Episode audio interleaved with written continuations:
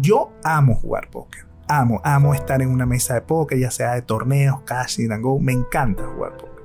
Y eh, me encanta el desafío mental que tengo con otros jugadores y con varios jugadores.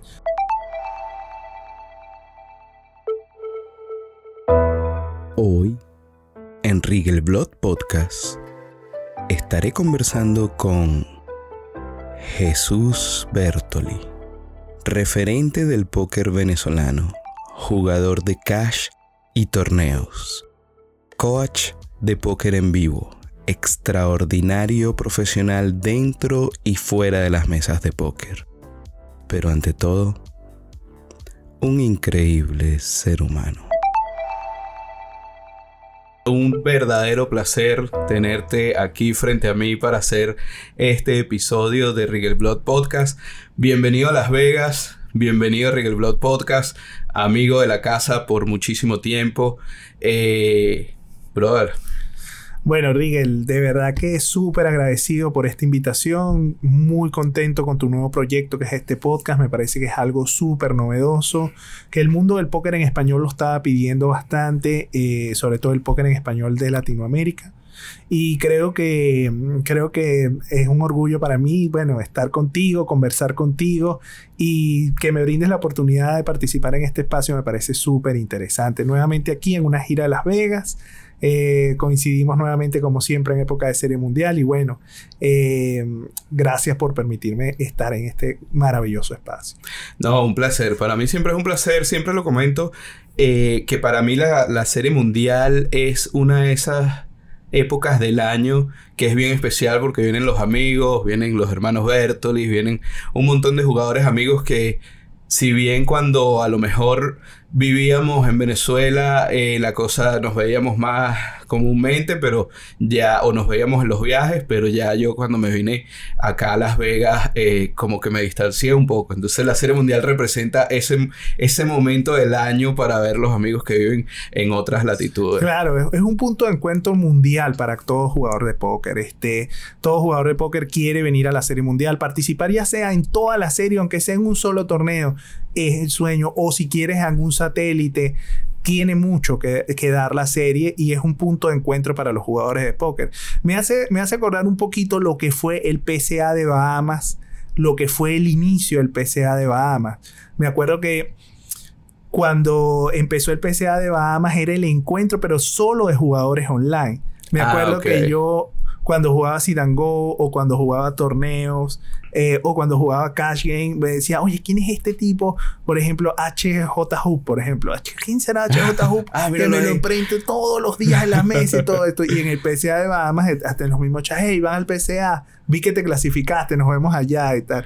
Entonces, este, el PCA de Bahamas era el punto de encuentro de los jugadores online que, que compartíamos mesa día por día, eh, casi todos los días nos veíamos, nos batallábamos en mesa, luchábamos, nos teníamos pique, nos conocíamos, pero en el PCA de Bahamas, en la fiesta, sobre todo iniciaba el PCA con una fiesta para todos los jugadores y todo eso, eh, uno se conocía, ah, tú eres tal, tú eres fulanito, tú eres otro, tú eres este eh, me acuerdo que conocí a mucha gente muy importante en el mundo del póker y bueno, pudimos conocernos personalmente allá y, y es justamente es un punto de reunión. Creo que ya el PCA de Bahamas cambió mucho su modalidad, el, póker, el póker online también cambió muchísimo de aquí a esos años y creo que creo que el punto de reunión mundial en esa época la serie mundial no era tan internacionalmente conocida Estamos hablando de 2010, 2008, no, no venía tanto, tanta gente de internacionales a la Serie Mundial. Hoy en día creo que la Serie Mundial ha llenado ese vacío de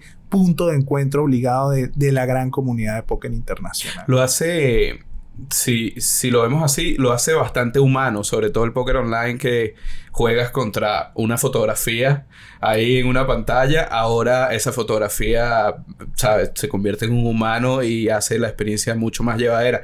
Creo que eso, ahora que lo nombras, eh, fue en su momento uno de los grandes éxitos de los Latin American Poker Tour que esa gente que se clasificaba por internet o esa gente que tú veías en PokerStars en aquel momento eh, grindeándola en internet, te los encontrabas en los Latinoamérica Poker Tour y era un ser humano de verdad. Claro, claro, sí, tú veías el nick de la persona, tú veías, bueno, tú, ah, tú eres de Colombia, tú eres de Perú, sí, pasaba mucho también ese fenómeno en, en los en los LAPT y creo que, creo que era un punto positivo, que era un plus que te ponía PokerStar de justamente humanizar el póker en línea. El póker en línea tú juegas contra una fotografía en tu cuarto, en tu habitación, en donde quieras jugarlo y bueno, es una cuestión más humana de de ir a un torneo en vivo, tocar cartas, tocar ficha y conocer a esa persona que tanto has compartido a lo largo de tantos días jugando en línea. Es verdad. Eh, bueno, una vez más aquí en la serie mundial, Jesús, una de las cosas que yo creo que es admirable de Jesús Bertoli es el tiempo que te has mantenido competitivo en un muy alto nivel de póker. Este, ¿Cómo se hace para ser longevo en una, eh, en una disciplina tan difícil como el póker? Porque a lo, largo, a lo largo de nuestras carreras hemos visto gente entrar y salir o gente luchando en, situaciones difíciles como jugador de póker, pero a Jesús lo hemos visto ahí en el tope por muchísimos años. Eh, ¿Cómo se hace eso? ¿Cuál es el secreto? Claro, bueno, primero muy importante la disciplina. La disciplina es clave en el juego del póker, o sea, ser disciplinado los planes que vas a seguir. Si tú vienes a Las Vegas y organizaste un calendario de 45 días, de 60 días, tratar de cumplirlo. Eh, si te viniste a programar, bueno, esta gira voy a meter 300 horas, voy a meter 500 horas, tratar de cumplir. La disciplina es clave en todo aspecto del juego. No solo, no solo disciplina para jugar, sino disciplina para administrar dinero. Hmm. No solo disciplina para administrar dinero, sino disciplina para no jugar quizás en el casino que más me gusta, sino buscar el casino que más dinero pueda yo ganar por hora.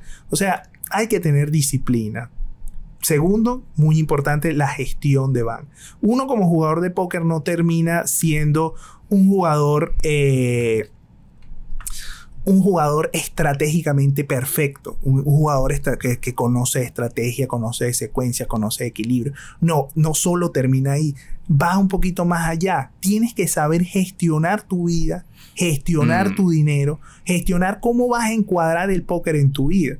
Si tienes familia, tienes otras responsabilidades, tienes otros compromisos. En cambio, si tienes, este, bueno, si eres soltero, tienes mucho más libertades, tienes muchas más cosas. Pero algo muy importante de la gestión es la gestión del dinero. En el, el póker es un juego de dinero y ser profesional y ser un buen profesional significa ser también un buen gestionador de dinero, buen, buena gestión con tu banca, buena gestión con tus gastos, buena gestión con tus gastos de ocio. Por ejemplo, es muy fácil llegar a una mesa y ganar 500 dólares, 1000 dólares un día.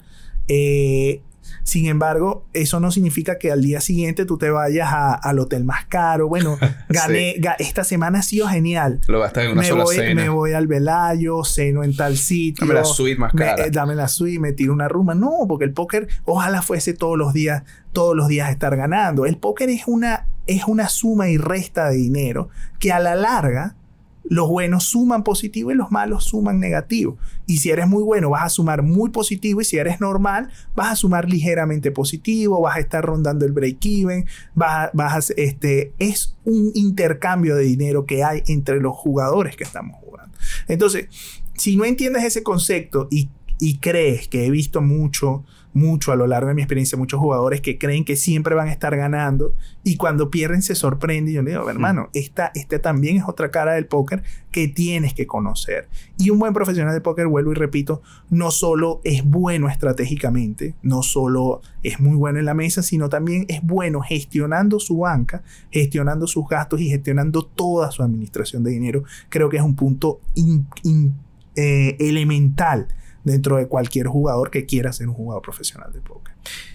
Sí, eso que has dicho es sumamente importante y de verdad que a todos los que nos escuchan y nos ven, eh, hay un punto en que el jugador de póker arrancando como que se quiere enseriar y todo va dirigido al juego encima de la mesa. Pero lo que has dicho es la mayoría fuera de la mesa. Y es igual de importante. Es igual de importante y es lo que te mantiene en un punto como el que tú has logrado estar por mucho tiempo. Porque jugadores buenos, se puede ser jugador bueno estratégicamente y la cosa va a caminar. Pero si cuando te levantas de la silla y haces el, el de la ficha, eres un desastre de ahí en adelante, eso no va a durar mucho. Porque los jugadores buenos también pierden. O sea, eso no vas a escapar por muy bueno que sea. El póker, claro, el póker no, no, no te no vas a ser ganador todo el todos los días del mundo no vas a ganar. Vas a perder, vas a tener vas a tener rachas, eh, te va a afectar la varianza. Entonces, tienes que estar preparado para eso. No solamente es el punto estratégico, que es muy importante, no solamente es el punto mental, que lo, que lo hemos tratado bastante y he visto que en tus podcasts se trata bastante el punto mental, es el tema de gestión de banca. Yo lo comparo mucho, la carrera jugador profesional del póker es como, es como un tenista siempre el tenis y el póker para mí son dos deportes gemelos, gemelos, que van de la mano y creo que creo que muchos tenistas se van a sentir y jugadores de póker se van a sentir identificados. Eh, el tenista va solo. Él es su propio, él tiene que entrenar todos los días en la pista, tiene que pagar hoteles. Bueno, esta semana me toca un Challenger o un ATP 250 en Madrid entonces tengo que reservar Madrid, tengo que pagarle a mi entrenador.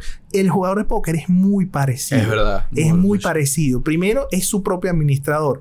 Voy a ir a Madrid, al EPT, a jugar el EPT de Madrid. Perfecto.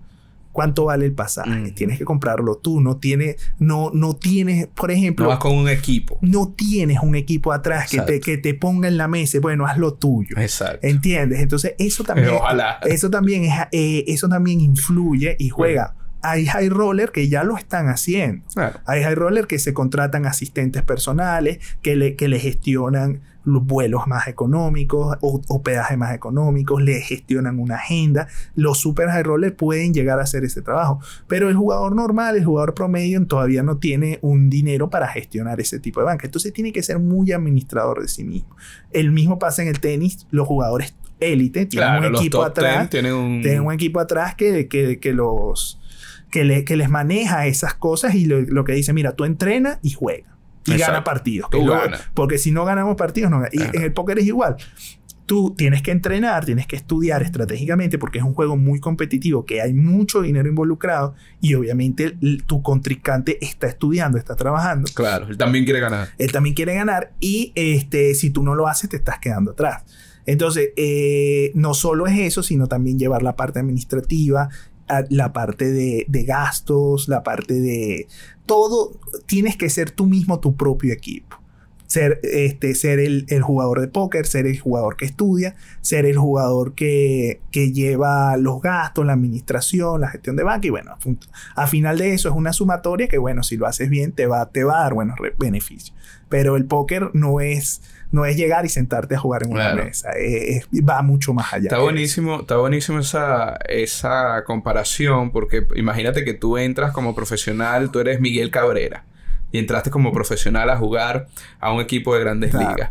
Tú no te preocupas por dónde te vas a Ni siquiera te preocupas por qué vas a comer. Exacto. Hasta el bate te llevan, te llevan, el casco, quitan tus guantes. Examen médico. Claro, ¿cuánto? Psicólogo. exacto, examen este, médico, psicólogo. Eh, ¿Cuánto jugó? Oye, estoy, estoy, estoy, en un down emocional. este, bueno, venga acá, vaya, al psicólogo, vaya a terapia. Ojalá tuviésemos eso como jugadores de póker. Este, ¿qué pasó? Mira, una bad No, no vale, siéntate, aquí, vamos a hablar. Exacto. Eh, es mucho más autogestión el póker. Por eso yo sí lo veo como deporte. Hay mucha gente que ve que el póker no es un deporte. Para mí sí es un deporte mental y es uno de los deportes mentales más exigentes que conozco. Es un, es un deporte que, que te lleva al límite de las emociones, sobre todo la parte emocional. Vas a tener muchas montañas rusas, subiendo, bajando.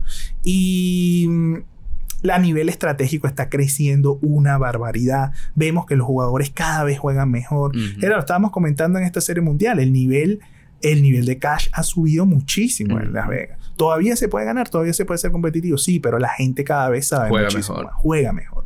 Y torneos también se están viendo, a pesar de que los torneos multi, mm, eh, masivos mete mucha gente, mete muchísimos Mucha recreacionales. Aunque sea esos recreacionales, se le ve mejor. Sí, el póker sí, va sí. mejorando. Entonces, este, si tú realmente quieres ser un profesional o, quie- o quizás no quieres ser un profesional como tal, Buen pero quieres ser un quieres tener un nivel competitivo, tienes que tener una tienes que tener una preparación, una gestión de dinero, tienes que tener eh, tienes que prepararte para hacer lo que vas a hacer en la mesa. Hay una cosa que nombraste que de- siempre me llama mucho la atención y es el nivel de disciplina que se necesita y el nivel de perseverancia que se necesita para jugar el póker, ¿no? Como bien lo dices, el póker, eh, si lo tomamos como un deporte mental, creo que es el deporte mental que más dinero mueve. O sea, verdad. el deporte, eh, las, las pérdidas son en muchos sentidos pero la monetaria está ahí. Tú pierdes un torneo de ajedrez y bueno, la cosa a lo mejor perdiste la inscripción, Claro. pero no es tan costoso como... Pero también se gana mucho dinero. Podemos verlo. ¿Cuánto paga el campeón mundial de ajedrez? No lo sé, pero No, yo creo que no llega a No ve- 500 mil dólares. ¿Cuánto va a a pagar el campeón mundial de póker este año? 10 10 millones. millones. de dólares. ¿Quién Sí. gana 10 millones? ¿Quién gana 10 millones de dólares? Eh, en ese camino de la disciplina, una de las, de las cosas que veo cuando, cuando tú tienes un hobby, digamos, algo que te gusta hacer, eh, cada vez que lo haces es una emoción. No sé si a, a ti te ha pasado, a mí me ha pasado, o sea, te pregunto si a ti te ha pasado, en el sentido de que mi hobby, cuando el póker era mi hobby, era muy divertido, todo era diversión, ganado o perdía no importaba, no cambiaba en nada mi vida, pero cuando el póker se convierte en mi, en mi primer ingreso de dinero, las cosas cambian, ¿no? Ahora había cierta responsabilidad detrás de ese hobby que se convirtió en un trabajo. Eh, eso a veces puede mermar en cierto, en, a lo largo de una carrera larga de jugador de póker, puede mermar en ciertas ocasiones. ¿Cómo a lo largo de tu carrera, cuál ha sido esa fórmula para mantener la motivación de ir a jugar viva? La respuesta es simple. Tienes que amar el póker. Tienes que amarlo, ¿verdad? Porque si no lo amas, lo vas a dejar en cualquier momento. es muy duro. Tienes que amar. Yo amo jugar póker. Amo, amo estar en una mesa de póker, ya sea de torneos, cash and go. Me encanta jugar póker.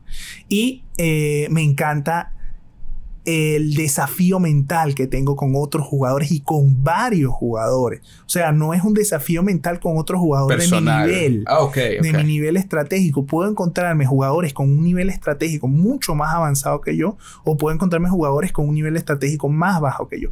Ese desafío mental de persona a persona, o peor aún, puedo estar jugando un pozo contra un jugador muy bueno, un jugador regular, un jugador normal. O sea, hay una, una diversidad, Una diversidad. De, de- o sea, sería el pozo multiway en este caso, en una partida de cash, en una partida de torneo.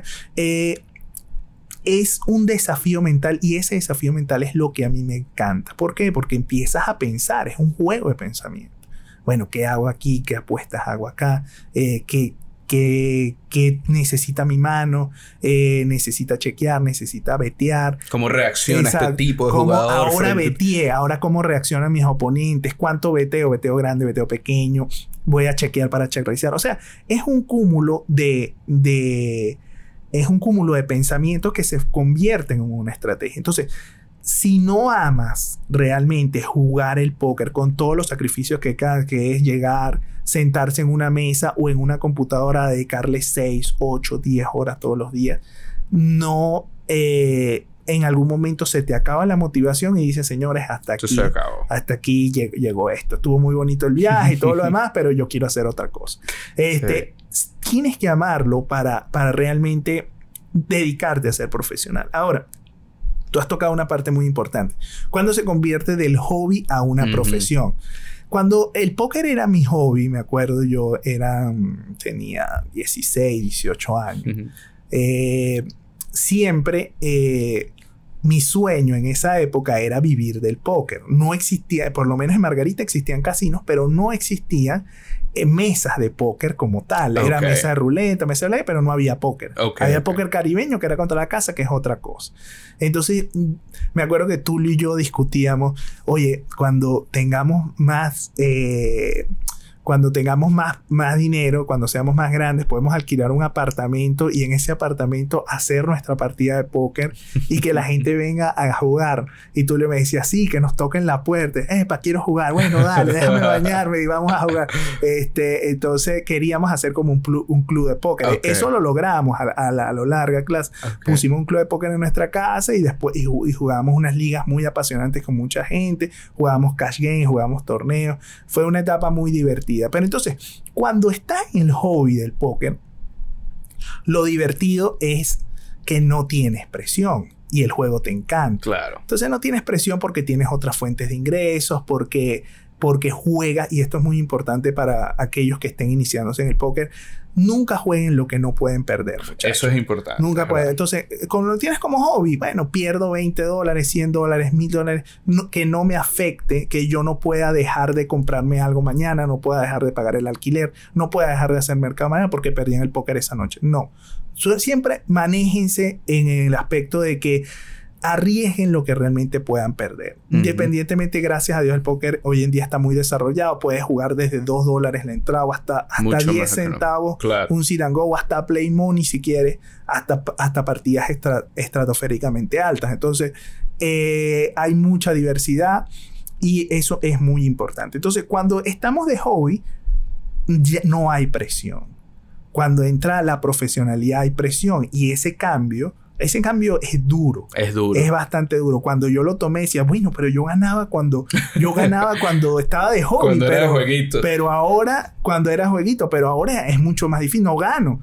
Entonces, ¿qué está pasando? Y es eso, primero entró la presión, la presión afecta a tu juego y bueno, a medida que vas eh, avanzando, a medida que vas avanzando en, en tu carrera como jugador de póker te vas acostumbrando mucho más y vas agarrando eh, más experiencia y vas sabiendo de, qué es, de cómo, cómo es la dinámica del profesional en una mesa.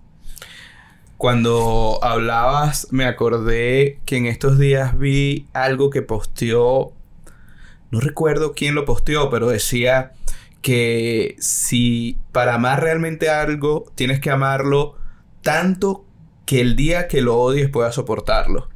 Y el póker nos regala esas, esas montañas rusas de emociones, ¿no? Hay días que de verdad dices, bueno, nada, esto no está funcionando. Sobre todo al principio te pega muy duro psicológicamente, después comienzas a manejarlo mejor hasta que siempre afecta. Yo creo que no he conocido un témpano ayer jugando póker. Inclusive grandes jugadores que conozco a muy alto nivel aún le afecta muchísimo. Pero como que uno va entendiendo cuál, qué, qué es lo que pasó y, y, aceptando que es la realidad del juego. Claro, es como un camino. Tú tomas el camino del hobby sin presiones y vas perfecto cuando empieza el camino de la profesionalidad vas a encontrar piedritas, vas a encontrar una subida, una bajada. Entonces, a medida que vas avanzando, vas conociendo cómo es el camino y vas, vas encontrando la dinámica de, de cómo sortear ese camino y seguir avanzando. Y algunos dicen, bueno, este camino no es para mí, voy a hacer otra cosa, regreso al hobby. Y es válido.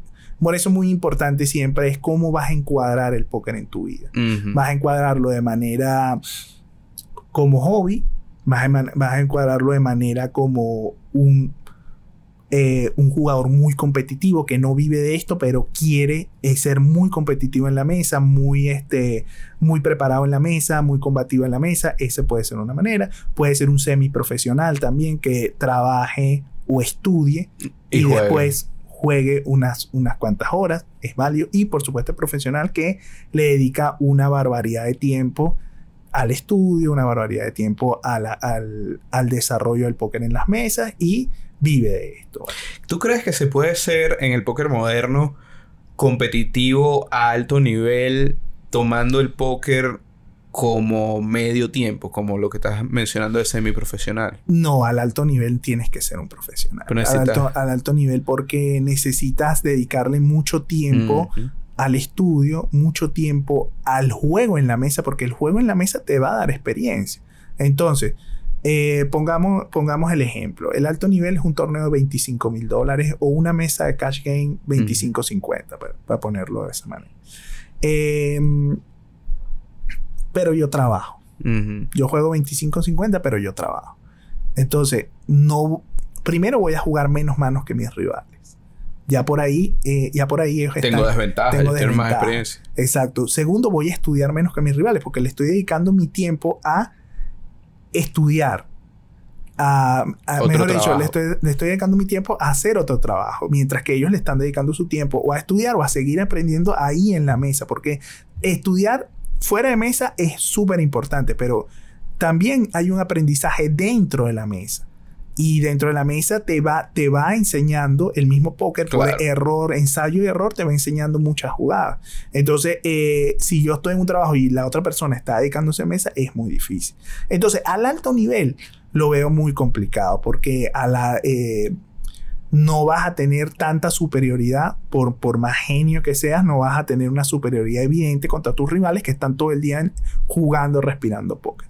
Ahora, al bajo nivel, a un nivel más bajo, eh, no al nivel élite, por supuesto que sí lo veo totalmente factible. Totalmente factible. Eh, en el mundo del póker se ha visto de cuando en cuando, de vez en vez, un super talento emergente.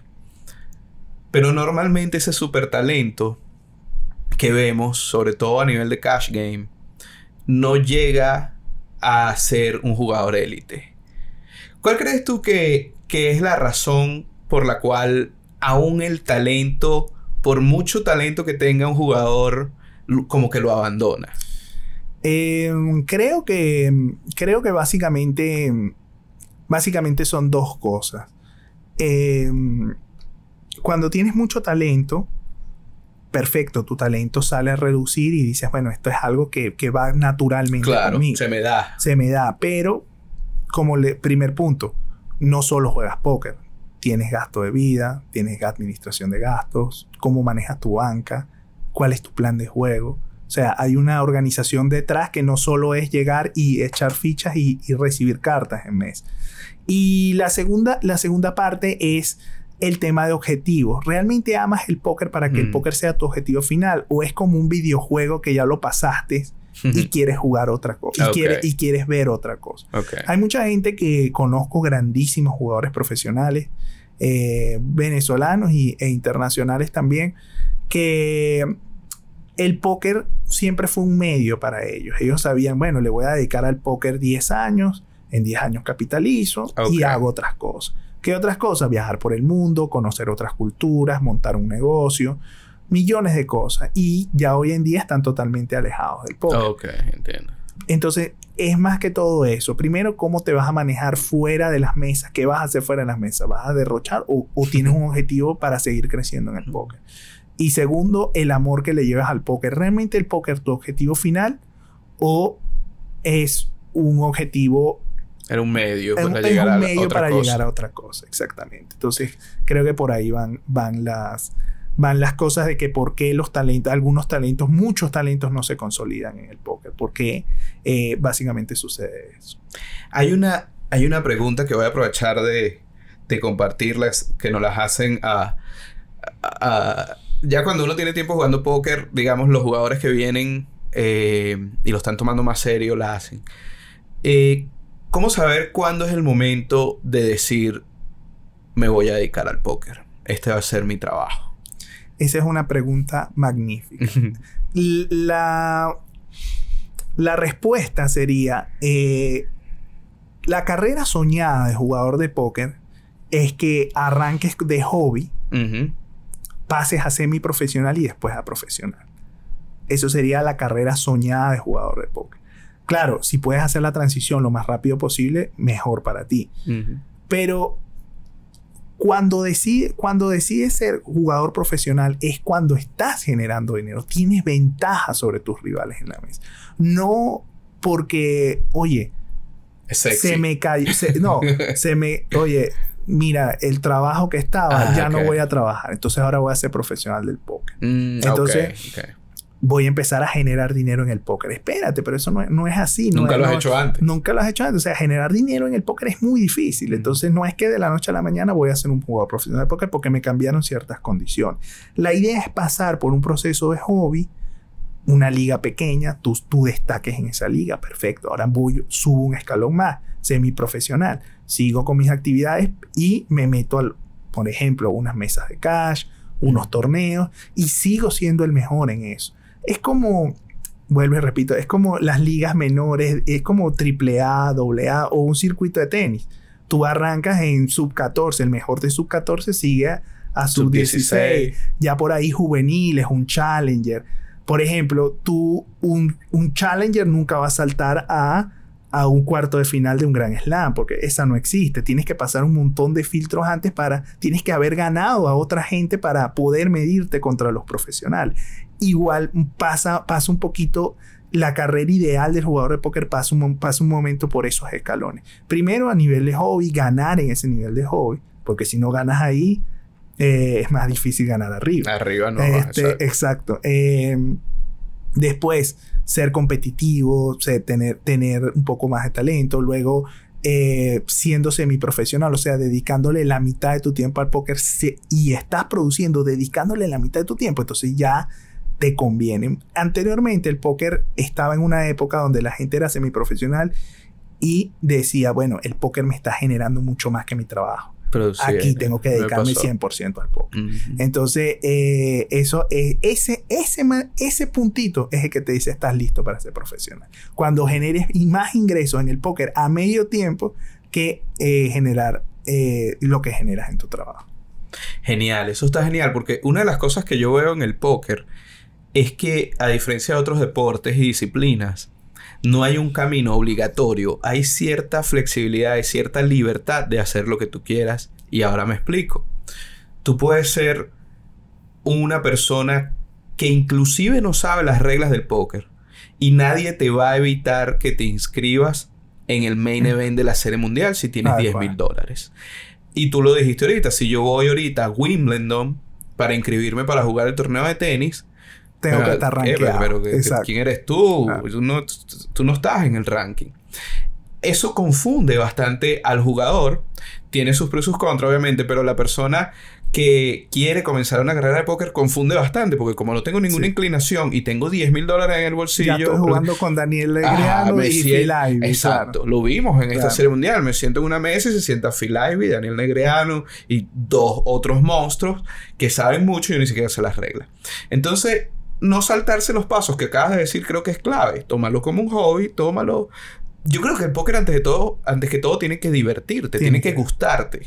Y mm, tómalo así, si te gusta lo suficiente, vas al siguiente nivel y al siguiente nivel. Exactamente. No hay una receta, ojo, no hay una receta para Claro, eso sería lo ideal. Eso sería lo ideal, pero depende también de cuánto lo quieras y cuánto tiempo tengas para dedicarle a esto, ¿verdad? Eh, Hemos conocido al Jesús Bertoli, jugador de póker, por muchísimo tiempo. Ya hace bastante tiempo, en una conocida escuela de póker, conocía, eh, se conoce a Jesús Bertoli como coach eh, de póker. Un poquito la pregunta que mucha gente se hace es, ¿por qué un jugador de póker enseña a otros a jugar póker si él más bien gana cuando los otros saben menos? Es una muy buena pregunta. Eh, bueno, básicamente hay, dos hay varias razones. Primero, a mí me encanta enseñar. Mm. Es una de mis grandes pasiones, es enseñar a la gente. Eh, enseñé mucho tiempo escuela de manejo, le enseñaba a la gente a manejar. Eh, y creo que por ahí se me fue, se me fue dando, se me fue dando justamente la vena de, de la educación. Me gusta, me gusta transmitir los conceptos. Entonces por ahí eh, quizás no es algo tan rentable, porque más rentable es meter volumen en las mesas y, y, ganar dinero en el póker, pero eh, a mí me gusta enseñar a la gente. De hecho, como ven mis canales de YouTube, son todo. Yo no cuento otra cosa más que estrategia y quizás una que otra actualidad, pero es un canal estratégico. Porque no es un videoblog donde yo ando viajando, eh, donde yo ando contando otras cosas. No, yo llego haciendo. Educativo. Hablo, hablo una mano, hablo un concepto, lo desarrollo. A mí me gusta. A mí me gusta realmente enseñar a la gente. Y por eso eh, nace la parte educativa en donde yo puedo eh, como te digo, transmitirle todos mis conocimientos a personas que realmente decidan profundizar en el juego. Esto básicamente empezó como en el 2000, bueno, Anteriormente ya habíamos hecho la escuela póker en Venezuela, Ujú. que no fue, fue la primera escuela de póker, la hicimos juntos, fue Ujú. de verdad que me gust- nos gustó Super mucho. proyecto. Super me- proyecto. Me enamoré de ese proyecto. Bellísimo, bueno, ahí estábamos enseñando. Me acuerdo que agarramos a 21 muchachos que no sabían jugar porque llamamos el proyecto 21. Este, Explícale un poco a, a los que nos escuchan cómo arrancó ese fue un pues proyecto vamos- de vamos- moneda. vamos a Hacemos con- paréntesis. Vamos a hacer un paréntesis que, que también va de acuerdo a la pregunta de por qué me gusta enseñar. Eh, bueno, Rigel, Tulio y yo decidimos hacer una escuela de póker en Margarita a nivel este, presencial. Si teníamos nuestra oficina, teníamos máquinas, monitores, Pizarrón. pizarra. y bueno, empezamos a hacer, empezamos a hacer- El primer proyecto de esa escuela fue el proyecto 21. Agarramos 21 muchachos que sabían jugar póker, pero no eran ganadores a ser ganadores. Los llegamos a ser ganadores en Mm. Poker Star. Fue, fue un exitazo. Eh, los muchachos siguieron jugando. Bueno, unos quemaron la banca. Una vez que salieron del proyecto, hicieron sus propios, su propia vida. Claro. Era la Total- idea también. Totalmente discutible. Obviamente no van a estar bajo nuestra tutoría todo el tiempo. Eh, ellos quisieran, algunos se dedicaron al póker, ellos- otros invirtieron la banca en otras cosas y bueno. Eh, ese fue la primera. Después dijimos, bueno, esto fue realmente algo bastante bueno. Vamos a hacer los campamentos. Hicimos los campamentos presenciales donde llevábamos gente de toda Venezuela a la isla Margarita, que Margarita es un paraíso y encima para aprender póker se presta muchísimo. Eran- se presta para muchísimas cosas. Total. Pero, y una de las cosas es hacer un, hacíamos un, como un campamento de alta competencia. Correcto. Tal cual. Entonces, Era que una semana, dos semanas, no me acuerdo. Sí, era como una semana. Le enseñábamos a, la- a los muchachos a jugar, este, trabajábamos muchísimo de estrategia. Me acuerdo que eran cuatro días bien intensos de estrategia, 12 dándole horas, duro en 10 la horas. oficina. Después, claro, íbamos a cenar, había la rumba de despedida, este, turisteando por la isla, el faro, el otro. Fue una etapa muy, muy bonita. Entonces, a medida que va pasando eso, eh, mi, mi parte educativa, o sea, mi parte como, como profesor de póker, se va desarrollando más, más, más, voy mejorando. Eh, creo que hay más conceptos que mejorar. Me acuerdo que decía, oye, en el último campamento fue buenísimo, pero oye, este, está, este va a estar mejor porque aprendí muchas cosas más. Claro, lo- tú ibas evolucionando Eh, exacto. como jugador y lo Iba ibas evolucionando. transmitiendo. Después, bueno, lamentablemente el rayback de todas las salas lo elimina. Ah, porque esto era para los que nos oyen, nos, nos Y era nos gratuita. Era gratis para el jugador. El exacto. jugador no pagaba por el coaching. Exactamente, era La gratuito y nosotros hasta le costeábamos los gastos y todo a la gente. Exacto. La sala pagada, bueno, cierran, la- la- cae bastante las salas en línea.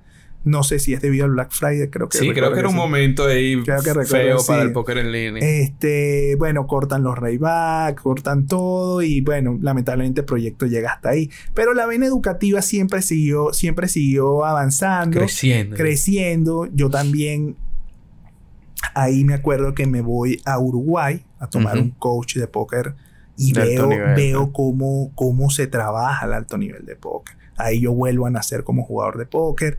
Ahí me dediqué totalmente a jugar. Me acuerdo que desde el 2013 hasta el do- a finales del 2015 me dediqué completamente a jugar y a aplicar todo lo que había, lo que había explicado. Pero durante ese proceso me acuerdo que mucha gente, mira, tú hiciste el coaching con Taylor, por favor enséñame. Le decía, bueno, déjame tener un tiempo, déjame tener un tiempo. Y como a, a- a finales del 2015 acepto, acepto alumnos, eh, porque ya estaba, ya había jugado bastante, había, había hecho un buen man roll y quería, quería aceptar alumnos para justamente no tanto de la parte económica, sino por la parte educativa. ¿Cómo sería?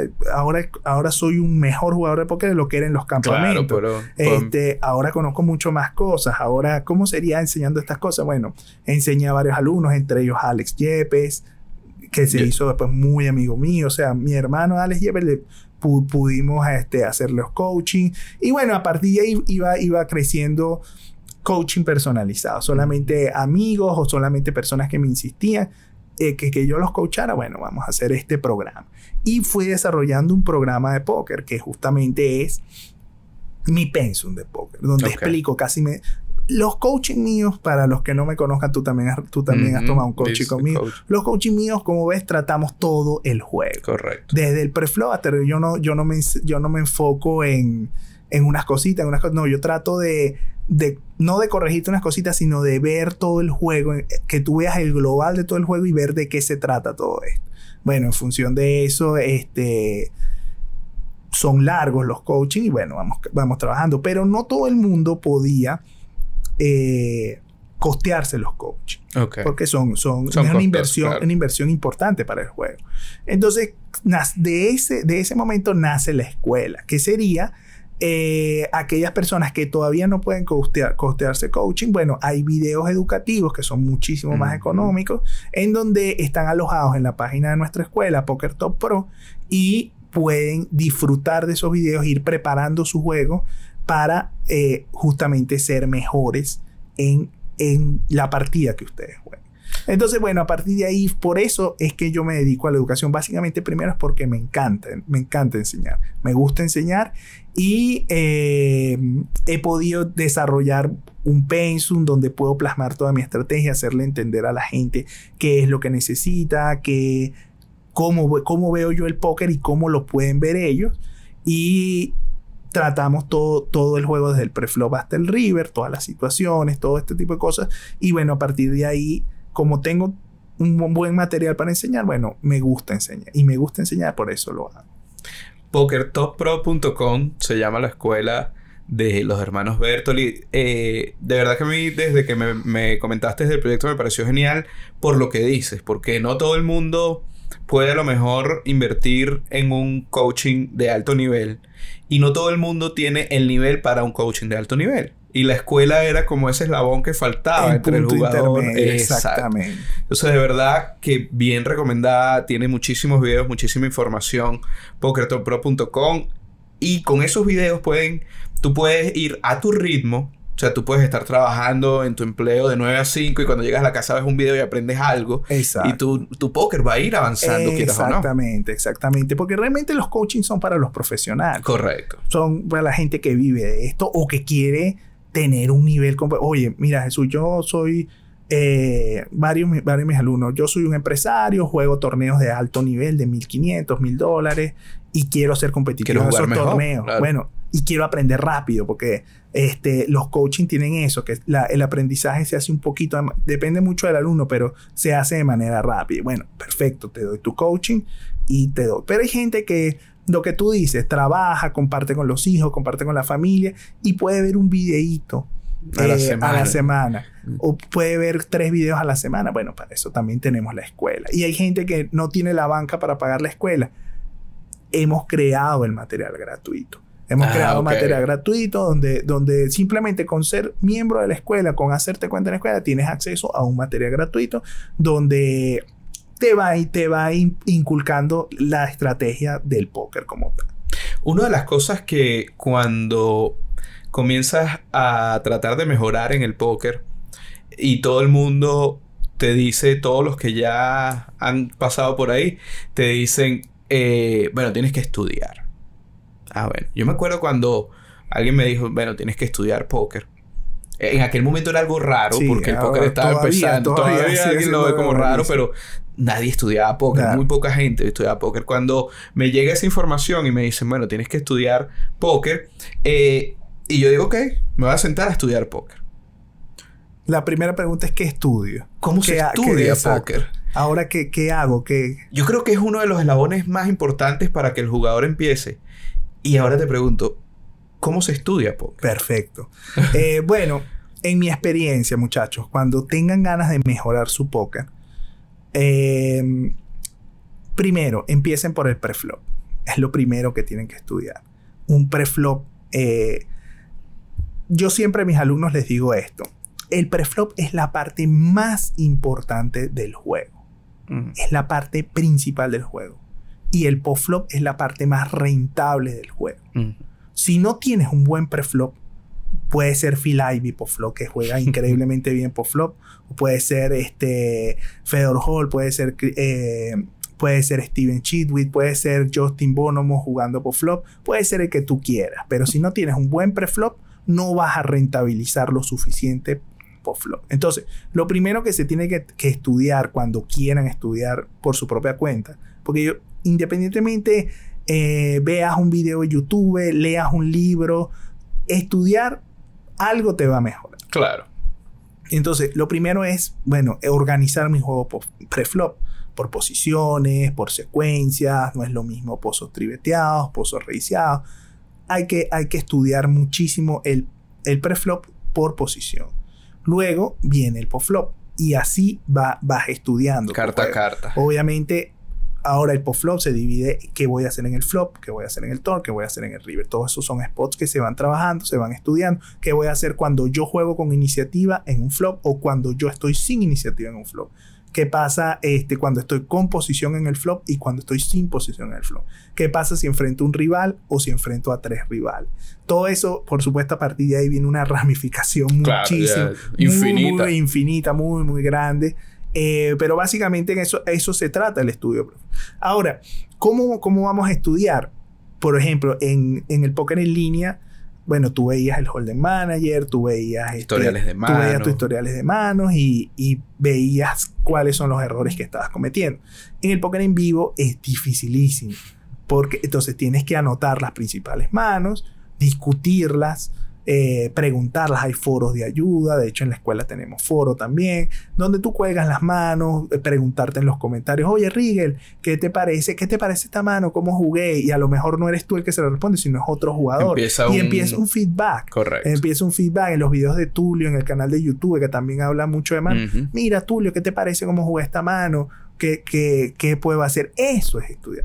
Realmente eso es estudiar. No es este no es que te llegas, bueno, vamos a estudiar el equilibrio y la, el tamaño de apuestas en A72 Rainbow contra un jugador bueno. Entonces, no, no te vas a meter, este, no vas a empezar por lo más difícil. vas a empezar discutiendo. De hecho, así nace el, el, estudio del póker, discutiendo entre discutiendo, amigos. Discutiendo entre amigos, discutiendo, discutiendo manos, discutiendo situaciones, discutiendo secuencias. Así, así es que se empieza a estudiar póker. Eso, eso está interesantísimo. Una de las cosas que comentas, y yo siempre lo he reforzado en con todas las personas que hablo, es que tienes que vivir póker. Y vivir póker, a veces dice, bueno, pero yo no tengo ningún amigo que juegue póker. Bueno, pero tienes internet. internet. y en internet hay mucha gente como tú que quiere discutir de manos. Definitivamente, discusión de manos te va a llevar a otro nivel y a otras incógnitas que a lo mejor puedes solucionar a través de otro tipo de información, como los videos de la escuela. Vamos a ver cómo se juegan preflop desde el botón y hay un, hay un video que seguramente te habla de eso. Pero eso viene a lo mejor de una discusión, porque alguien te dijo, no juegas igual desde el botón que desde UTG. Y a lo mejor no sabes qué es UTG. Y entonces todo eso va saliendo de una discusión con otra persona que juegue póker. Eso es importantísimo. La persona, el póker es en teoría y en la práctica un deporte o una disciplina bastante solitaria, pero necesitas del mundo del póker para mejorar. Exacto. Y si no lo tienes, tienes que formarlo. Es la, la única forma o la única vía hacia mejorar en cuanto como jugador de póker y además vas a mejorar muchísimas cosas fuera de la mesa también, porque los jugadores de póker con más experiencia te van a contar algo de su experiencia y eso seguramente lo puedes utilizar. Entonces, no encerrarse en el póker es primordial. Claro.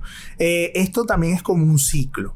Tú empiezas discutiendo manos, empiezas a agarrar la dinámica, pero llega un punto de que tienes demasiada información. Entonces te puedes embasurar de información. Pasa.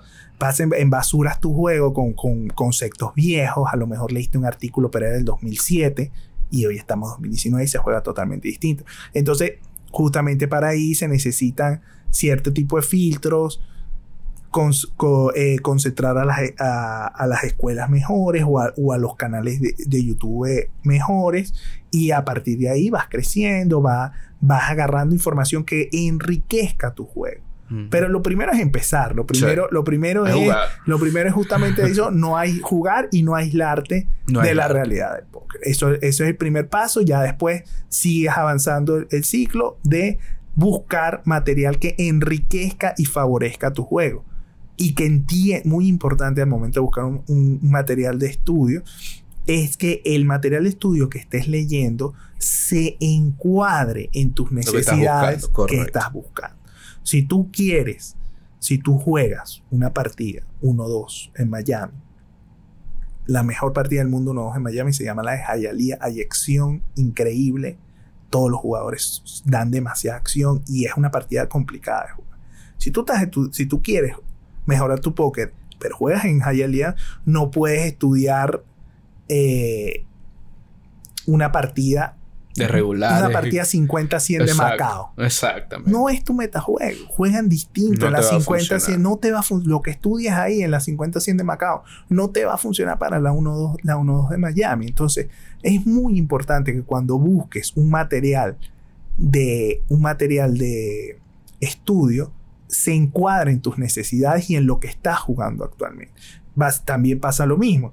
Eh, oye, yo juego torneos, pero estudio cash. Entonces, ah, ¿qué estás haciendo? O, viceversa. O juego sit and go, pero estudio cash. Entonces, no, es, complicado. Entonces, es muy importante que encuadres lo que vas a estudiar, que enriquezca tu juego en medida a lo que estás jugando.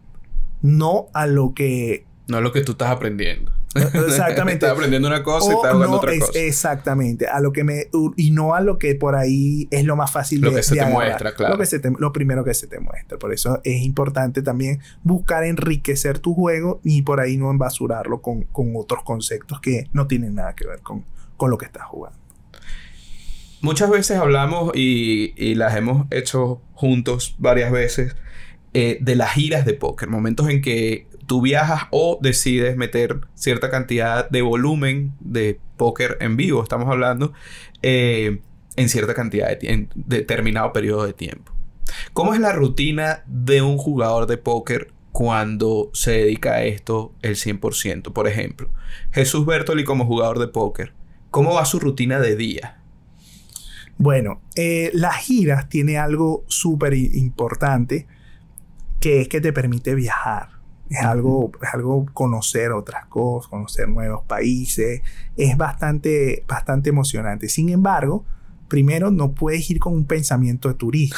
sí, a turistear. Voy a Praga a jugar el EPT de Praga y voy a jugar cash después. Voy a meter unas 300 horas de cash después. Olvídate eh, que vas a conocer Praga. Olvídate que vas a conocer Praga. Exactamente. Entonces, eh, primero, organízate bien marca objetivos factibles. Por ejemplo, yo he escuchado a gente que dice, voy a meter 450 horas en un mes. Yo digo, esto es imposible. Un tu mes tiene más horas que el mío. Un, objetivo real. Más a un mes, 200 horas. es suficiente. Suficiente. 200 horas es bastante. Es bastante volumen. Es bastante para un mes. Entonces, por ahí, bueno, eres un grinder, ya tienes experiencia, 250. Está bien. Marcelo creo que mete, creo que, creo que es el, grinder que más conozco, mete 270, puede llegar hasta 300 horas en un mes. Una máquina, pero él es un superdotado. este, no, pues no, no todo el mundo es así. Entonces, creo que marcarse objetivos reales al inicio de la gira es importante. Gastos. Gastos de pasaje, porque tú vas para allá, pongamos, vas a hacer una gira en República Checa, en Praga. Vas a jugar, vas a jugar este o en Rosba 2, por ejemplo, que es la serie mundial de póker eh, Europa. Bueno, perfecto, van a haber muchos torneos, van a haber mensajes de cash, perfecto. Voy a hacer unas 200 horas al mes o 250 horas al mes en, un periodo eh, del primero de septiembre al primero de octubre. Bien. Pongámosle que juegues 2.5, 300 horas, ponga que tengas un win rate aproximado de 40 dólares, son 12 mil 12 mil dólares de ganancia. Ahora, ¿qué ganas? ¿Cuánto gastas en pasaje? ¿Cuánto gastas en comer? ¿Cuánto gastas en hotel? ¿Cuánto gastas en transporte? Todo eso tienes que contarlo, porque si, si ganas 12 mil mm. y pierdes y, y, gastaste 8 mil, 9 mil, hasta 10 mil dólares. Estás yendo por 2 mil dólares. Estás yendo por 2 mil dólares, para eso quédate en tu casa a dormir. Entonces, es muy importante cuadrar eso. Dos, los traslados. si, si el casino de Rosbadov me queda a dos horas en tren o a dos horas en autobús que estoy haciendo. Son cuatro horas que estás perdiendo diarias en ir y venir al autobús por ahorrarte. No, porque aquí la habitación me cuesta 50, eh, dólares, la noche, pero cerca de Robados me cuesta 70 dólares. A veces es más costoso. Total. Es más costoso. Quedarte lejos. Quedarte en el sitio más barato. Pero más alejado a quedarte en el sitio más cercano. Fíjate, si te toma cuatro horas, disculpa que te interrumpa, y, y ganas 40 la hora, estás, te está costando 160 dólares la hora. Te estás ahorrando eso estando allá más el tiempo. Exactamente. Entonces tienes que, tienes que, tienes que saberlo manejar. Mm. Tienes que saberlo manejar. Eh, eso es muy importante para una gira. Y entender que hay varianza en el póker. Ok, voy de gira. Eh, lo ideal sería ir con un compañero porque ah, ah, eh, primero la soledad es muy, muy dura es, muy dura. Si te vas solo, giras solo, no hablo con nadie, estoy, estoy ya, estoy, te desespera el hecho de estar, de estar solo en mucha, en mucha fase de tu vida. Entonces necesitas contacto humano. Eh, hacerlo con un compañero es bueno por la parte social y por la parte de gastos reduce muchísimos gastos. Mm, y dos, entender el largo plazo del póker. Pues no todas las giras vas a ganar. No, ojalá. Eso, ojalá. No todas las giras vas a ganar. Entonces, eh, hay giras que, bueno, que de break even. No creo que tampoco en un, en un, proceso, en un periodo largo de póker, un jugador consolidado pueda llegar a estar negativo en 200, 300 horas. Es difícil. Podrás estar break even o ganando marginalmente por ahí a 15, 20 la hora en un, proyecto, en un trayecto de, de 200 horas. Sin embargo, eh, eso sabes que, bueno, no me alcanzó para el viaje y todo eso. Tú tienes que organizar un programa de póker, sobre todo para el póker en vivo, donde puedas tú desarrollar unas 2.000 horas al año o unas 1.000 o 1.500 horas al año si te la pasas viajando. Entonces ahí podrás tener 200 horas malas, pero sabes que en 1500 horas ya se va a cumplir un proceso en donde tú vas a tener unas ganancias reales y vas a rentabilizar tu tiempo invertido al poker. Porque es muy triste, oye, dediqué 10 meses, 10 meses, sopo 200 horas y no rentabilicé nada. Entonces, medio perdí el tiempo. medio perdí el tiempo. Eso me pasó a mí, me, me, pasó a mí mucho en el año 2009. Mm. Me pasó en el año 2009. En el año 2009 yo jugué PCA de Bahamas, torneo de 10 mil dólares la entrada, me clasifica por internet. EPT de Monte Carlo, torneo de 10 mil euros la entrada. Creo que jugué todos los LAPT que mm. valían 2.500 en un, en, en un rango entre 2.500 y 2.000 dólares. El año 2009. Viajé como, como, un piloto. de, los 12 de, los 12, de los 12 meses viajé creo, que 12 o 14 países, no recuerdo muy bien. Costa Rica, Panamá, eh, Mónaco, ¿Qué otra? Uruguay, Uruguay, este, San Remo, Madrid. Conocí Holanda, me iba a turistear a Holanda. O sea, era, era la vida soñada. Pero al final llegó diciembre. Vamos a sacar cuenta. Vamos a sacar cuenta. Conocí todo. Creo que habré quedado como 1500 o Sí, como 1.500, 2.500 dólares arriba en todo el año. 2.500 dólares arriba. En un año. En un Me quedo en mi casa Gracias a Dios tenía en esa época, qué sé yo, tenía 26 años, creo, si mal no recuerdo. Sí, exactamente tenía 26 años.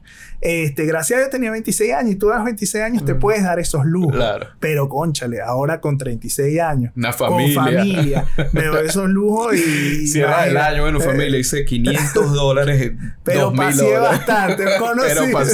Conocí bastantes países. Entonces, es delicado. Es delicado. Tienes que para armar tus giras.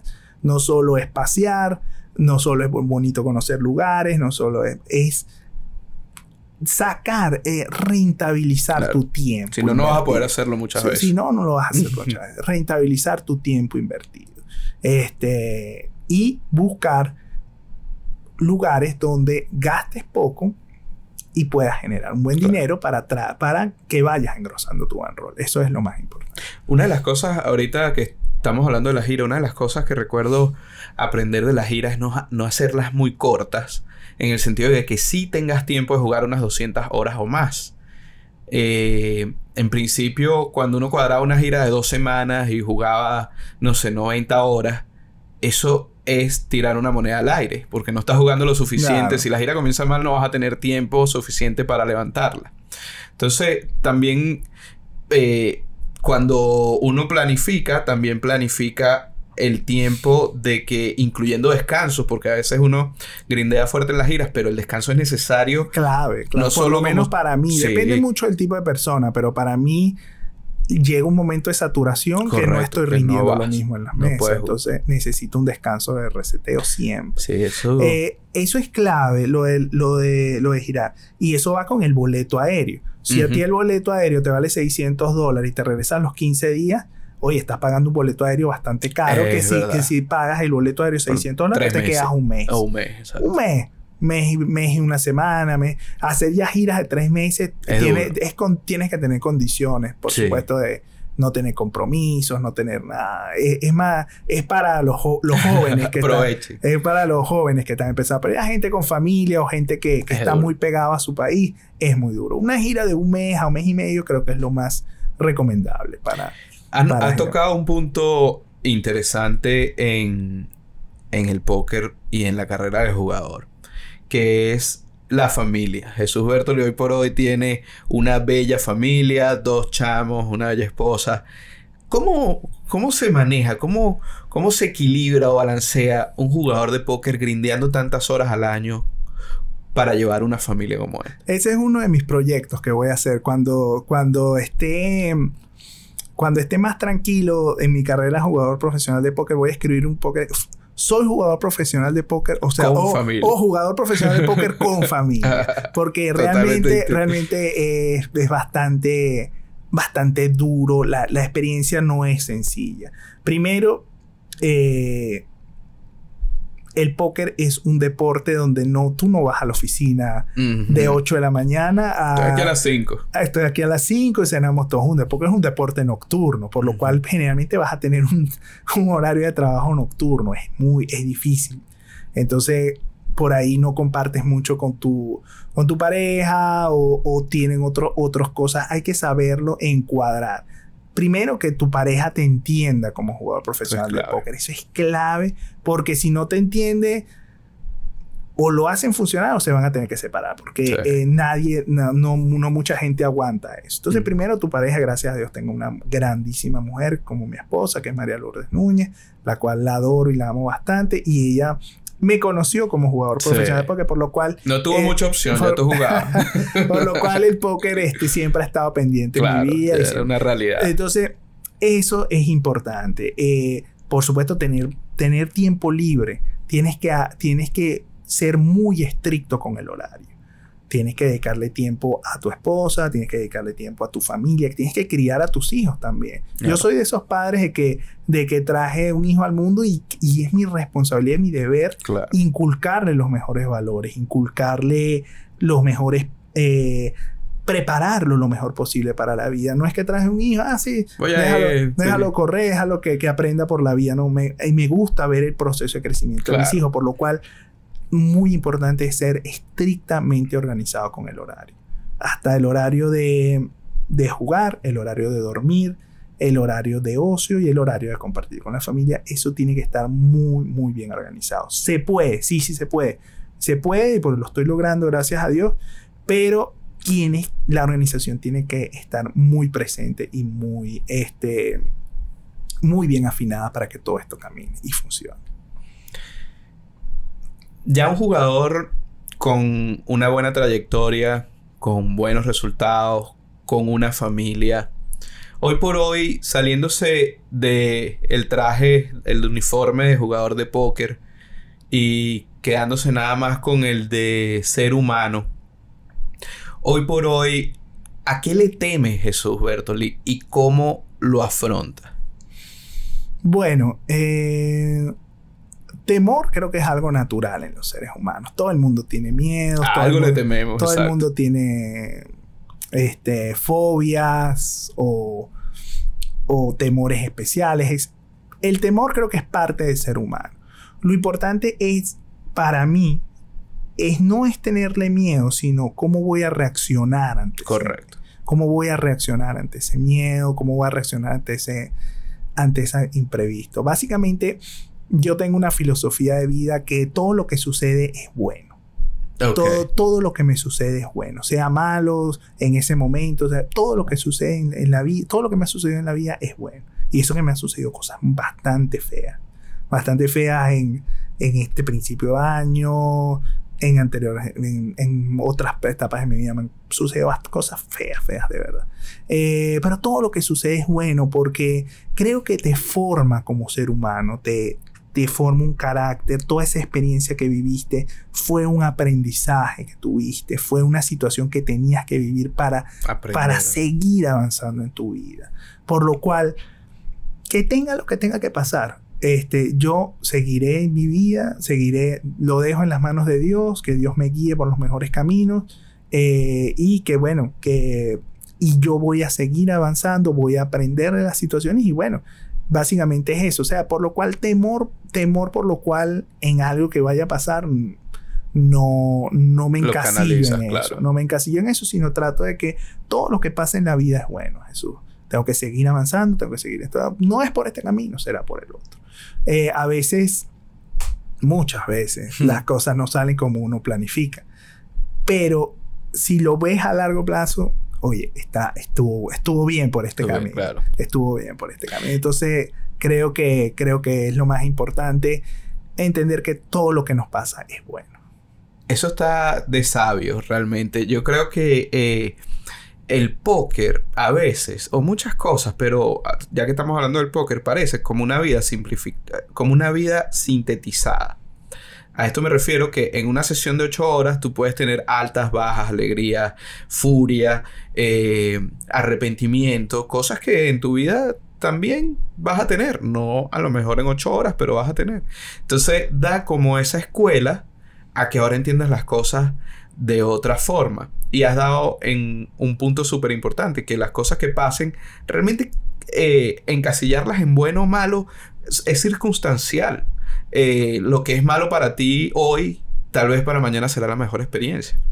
Y, eso que has dicho, eh, de verdad que lo tomo porque muchas veces cosas que yo consideré malas o molestas porque sencillamente no salían como yo estaba esperando, resultaron al poco tiempo o al mucho tiempo ser la mejor lección y me dio la mejor herramienta, eso que tú has llamado carácter, me dio la mejor herramienta para afrontar cosas que venían.